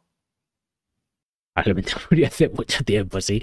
Pero claro, pero políticas de Twitter en el último año, ¿vale? Él nada más de entrar, eh, de repente como tenía este discurso o esta narrativa de que él entraba allí por la libertad de expresión, pues eh, a prácticamente todo el mundo, incluso gente que tenía comentarios bastante odiosos, bajo la lógica, que hasta aquí es comprensible, decir, vale, si alguien no cumple con la ley, no incumple la ley, yo no le voy a banear, porque la libertad de expresión implica también escuchar cosas que a ti no te gustan. Entonces, entre que esté dentro de la ley, yo voy a permitir todo. ¿Qué es lo que pasa? Que la repercusión de eso fue, vale, ok, pero yo soy Apple y yo no quiero que eh, mi anuncio de un iPhone esté al lado que alguien de alguien que está diciendo mm, auténticas barbaridades aunque no sean ilegales y por debajo tenga otra persona que está diciendo auténticas barbaridades eh, entonces me parece genial, Aldo, pero yo no te pongo anuncios. Entonces la facturación cayó eh, prácticamente el 80%. Es un safe place para las marcas. Correcto, el 80%. Tú imagínate, o sea, em, si tienes tu marca al lado de alguien que está diciendo el comentario más machista, por ejemplo, si eres una marca de algo de ropa de mujer o de lo que sea, claro, del mundo, pues es como, ostras, yo no quiero mi anuncio aquí al lado. O o contenido pornográfico en cosas de niños, o, es decir, tú no quieres ciertas cosas, ¿no? Entonces perdió mucho. Y él lo que planteaba es, vale, pues vamos a solucionarlo, eh, que la gente pague. Como las marcas no pagan y nos censuran, eh, pues que la gente pague por el famoso Twitter Blue. Que es lo que pasa que, pues obviamente se veía de antes, pero ha sido un fracaso. No puedes, no las cantidades que puedes conseguir de gente pagando por el Twitter Blue, eh, se ha visto que es inasumible que se acerquen a lo que te pagaban los anunciantes. Ok, entonces sigues teniendo un problema. Despidió al 80% de la plantilla, incluso se habló que más, cerró las oficinas enteras. En toda Europa cerró prácticamente todas las oficinas. No sé si queda Irlanda. Em, echando a todo el mundo de, forma, ni siquiera era legal la forma en la que los echó. ¿Por qué? Porque había perdido el 80% del negocio. Y desde entonces, las políticas que ha hecho son, vale, pues vas a tener más visibilidad si me pagas 8 euros al mes. Ahora ha sacado otra cuota que es, vas a tener todavía más visibilidad si me pagas 16 euros al mes. Y luego, además, como se estaba quedando sin contenido, estaba bajando el contenido, dice, vale, y además por tus tweets si tienen mucha repercusión, yo te voy a pagar parte de ese dinero. Eh, yo honestamente, mi experiencia con todo esto es que al final lo que ha pasado en Twitter, que yo antes sí que entraba y ahora ya no, es que sean que al final lo que ves es gente que ha pagado el Twitter Blue y que tiene anuncios clickbait que te cabrean mucho para que los veas y reacciones porque es lo que les da dinero y la gente por los 20 euros que te pueden dar por un tweet de estos, pues hace lo que sea. Y entonces se ha convertido básicamente en una plataforma en la que lo que te pone en la cara son gente diciendo barbaridades para conseguir un pago. Memes, posting memes o cosas, eh, cosas realmente morbosas. Porque esto que has dicho último, a mí me parece un problema. Un problema porque la gente, el humano de normal es morboso, ¿vale? Y, y donde, donde no puedes ver morbo en Internet es en la gran mayoría de las competencias de Twitter, pero en Twitter sí. puedes ver todo el contenido pornográfico que quieras, da igual las normativas que haya, y tú puedes ver todo el contenido de gore que quieras. Mira, solamente te tienes que ir al buscador y poner Gaza. No hace falta que tengas, eh, que tengas otra búsqueda vas a poder ver todo el contenido gore que quieras sobre el tema actual que está pasando. Y eso es un problema. Porque eso va a generar que haya mucha gente que vaya a querer no reproducir, sino recompartir ese vídeo. Claro, yo lo comparto, lo ven todos mis seguidores. Lo comparte alguno de mis seguidores, lo ven lo suyo, lo ven lo suyo, lo ven lo suyo. Y esto es un problema, tanto para los anunciantes, como ha dicho antes Alberto, como para la propia, la propia plataforma. O sea, está siendo un. Ya no es un safe place para nadie, ni para gente eh, menor de edad, ni para gente eh, con problemas psicológicos, ni para gente. Eh, ni para los propios anunciantes. O sea, esto es un problema. ¿Qué pasa? Que la gente, obviamente, le gusta mucho el morbo. Entonces, las cuentas lo que hacen es reproducir este vídeo a niveles estratosféricos. ¿Para qué? Para que el tweet tenga visitas, reproducciones de retweets, me gustas. Entonces le genere algo de beneficio. Entonces esto es lo que se ha convertido en que sea el a ser el primero o ser el mismo que pone este vídeo para ver si tiene interacción y por lo tanto me reporte dinero. A mí me da igual lo que le pueda repercutir a una persona que quizás tenga estrés postraumático, una persona que se sienta presión por ver sangre, un chaval joven, un niño. Eso es un problema. Es, que es un problema y sobre todo hay, había un ejemplo que, que, ahora no tengo el nombre del, del, periodista, pero era un periodista inglés, o americano creo, que había puesto una fake news sobre lo que pasó en el hospital de Gaza, ¿no? Luego se demostró que eso era falso y él dijo, oye, es falso, me he equivocado, pero no borró el post. No borró el post porque ¿para qué lo vas a borrar? Si te está dando dinero y se está compartiendo a lo bestia, ¿qué más da? Claro. Cuando una persona que lo ve dice, vale, sí, es falso pero otra persona que igual es mayor, que ve el anuncio y dice. y sobre todo que es que no. fíjate los incentivos, que no borras el post, o sea, por, porque te está dando dinero. Al final, aunque sea falso, y es, vale, o sea, al final, ¿qué es lo que está pasando? Yo creo que se está bajando mucho el nivel, porque la gente que tiene ética y que se post borraría, pues Twitter le deja de empezar a interesar y a gustar, igual que a las marcas respetables, y, ¿Quién se queda allí? Pues la gente que le da exactamente igual su reputación, que lo que le importa es, eh, oye, pues si me pagan 40 euros por este tuit, aunque sea falso, pues ahí lo dejo y luego en el primer comentario ponga, oye, se ha demostrado que es falso, ya está, no pasa nada, eh, en vez de borrarlo. Eh, y, y marcas, los anuncios han bajado muchísimo la calidad, o sea, es todo un poco, eh, yo creo que se, está bajando muchísimo, muchísimo la calidad y, mm, y sinceramente no sé si tiene mucha vuelta atrás ya, porque en este punto... Eh, esto, solución, en cuanto a la solución de los tweets visuales y del morbo y lo dicho, de que repercutan y por lo menos... Es que el, gran problema, el, punto de todo, para no irme yo tampoco por las ramas, es, da igual lo que pongas, que mientras luego te disculpes no pasa nada. O así se va a quedar. Nadie te va a banear, a nadie le vas a tener que dar explicaciones, no va a venir la policía a tu casa a decirte nada. Entonces, por lo tanto, esto va a seguir siendo un polvorín en este aspecto, vaya.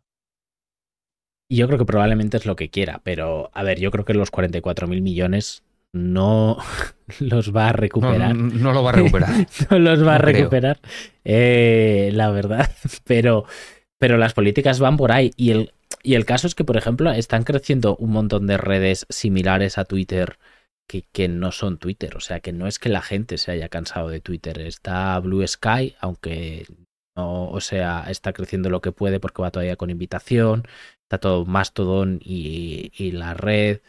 Eh, y esta red, digamos, que es open source. O sea, que es que yo creo que la gente sí que quiere Twitter, lo que no quiere es un poco lo que se está convirtiendo en Twitter. También te digo que le estamos poniendo toda la culpa a Elon Musk, como si Twitter antes de Elon Musk fuese un paraíso donde todo el mundo se quería y la gente era agradable. O sea, Twitter ha sido siempre un infierno de hate. Que ahora sea peor, pero siempre. Sí, sí, sí, obviamente. las cosas claras. Twitter siempre ha sido eh, una opinión explosiva contra otra. No, no, no, ha sido un patio de recreo para darse la mano y jugar al balón después. las cosas claras, en eso tienes toda la razón. Twitter siempre ha sido la pelea, pero siendo un keyboard, un keyboard warrior. Sí, sí, y de hecho hay, es muy gracioso porque hay un montón de memes de exactamente el mismo post en Instagram y en Twitter y los comentarios en Twitter todo insultos y menosprecios y los comentarios en Instagram, ay, qué guay, qué chuli, ay, qué sitio más guay, ¿dónde estás? o sea, e-, era un como el día y la noche, ¿no? Entonces, a ver, yo creo que como plata como plataforma es una plataforma que uf, uf, cuesta digerir, ¿eh? El anonimato de Internet. Es que eso también es un problema. El anonimato de Internet. Porque si, si en alguna. Mira, antes lo hablábamos con el tema de lo de Vodafone y demás, pero no ha habido ni una sola plataforma, ninguna aún, de Internet, que se conoce a día de hoy como grandes eh, webs o grandes plataformas, que haya incluido lo del DNI o lo de un documento que te diga que tú eres el usuario. Es que hay, claro, eh, el melón que abres normativo y me viene a la mente protección de datos. Sí, está claro. Pero porque Internet además es, una vulnerabilidad de seguridad gigantesca. Mm. Pero si nos paramos a pensarlo, eso bien hecho o bien, bien asegurado, que, que fuera, yo que sé, una caja fuerte de, en que tú tuvieras tus datos de alguna manera muy. que tuvieras incluso que poner tú la aceptación o la aprobación manual tú desde tu casa para que se abriese este documento o alguna cosa así, yo creo que quitaría mucho. Porque obviamente el Internet el problema que hay es el anonimato. Nadie te va a montar un negocio en Internet en el que tenga, por lo menos en, en España es así, en el que tenga que asumir yo soy el responsable de la custodia y la gestión de estos datos. Mm. Ya, bueno, también, claro, tiene que haber una empresa que lo respalde detrás, claro. Nadie te va a coger eso, o sea, eh, el porque además hay varias figuras, el encargado del tratamiento, o sea, nadie. Nadie. es, muy complicado y cuando, cuando cambiaron la norma, que yo creo que al final no se ha aplicado, o no se ha podido aplicar nunca, Em, cuando cambiaron esta norma en la cual se supone que son responsables de los contenidos, las plataformas que hay en su plataforma, em, ya se dijo que, oye, que si eso realmente se, como se dice en inglés, no sé si se enforce, eh, si se aplicaba realmente esa norma, pues que prácticamente tenían que desaparecer porque no se pueden hacer responsables de lo que escriba eh, la gente. Yo creo que es, que es, que es algo complicado. Al final, sí que te hace responsable de alguna manera, ¿no? Pero. Eh, pero claro. Te hace responsable porque al final lo estás poniendo en esa plataforma. En eso te puedes llegar a responsabilizar como plataforma, pero realmente lo estás poniendo tú con tu opinión desde tu casa o desde el móvil. Mm. Correcto. Pues eh, este es un poco el tema. O sea, han cambiado muchas cosas. Em, sigue siendo gratuito, pero básicamente ahora para que te vea nadie un tweet eh, tienes que pagar. Los anuncios han cambiado. Mm, bueno, Twitter un año después. no sé si tenéis algún tema más que queréis que comentemos de esto. Yo sigo usándolo igual que a día de hoy y cada vez lo uso menos, porque sé que cada vez la información que leo a no ser que esté bien, bien, bien, bien puesta, sé que va a ser una fake news o un refrito del teléfono. Lo típico. Uno lo ha puesto porque lo ha puesto el otro, pero lo ha querido poner con sus palabras, o más acortado, o menos acortado, y se ha querido inventar algo. Por lo tanto, mm, yo uso la, la ley de créete la mitad de lo que veas y menos de la mitad de lo que escuches. Así que. Exacto. Por ahí van los tiros. Pues nada, chicos, perfecto. Eh, de verdad pedir disculpas a la gente de Twitch porque estamos yendo todo el rato a 10 FPS, aunque se escucha bien, la verdad. Vamos a 10 FPS eh, en YouTube, aunque eh, YouTube ha ido bien, entonces no entiendo por qué narices ha pasado, porque siempre nos iba bien. Y, y nada, eh, lo de siempre, muchas gracias Karma por venir, de verdad. te esperamos aquí muy a menudo. Muchas gracias Pablo por tus comentarios. Eh, ya sabéis que vamos a subir esto a todas las plataformas de podcast, así que las cinco estrellitas o el follow y todas esas cosas se agradecen un montón. Y sin más dilación, nos vemos a la próxima, chicos. Hasta Venga, luego. chicos, cuidaros. Cuidado.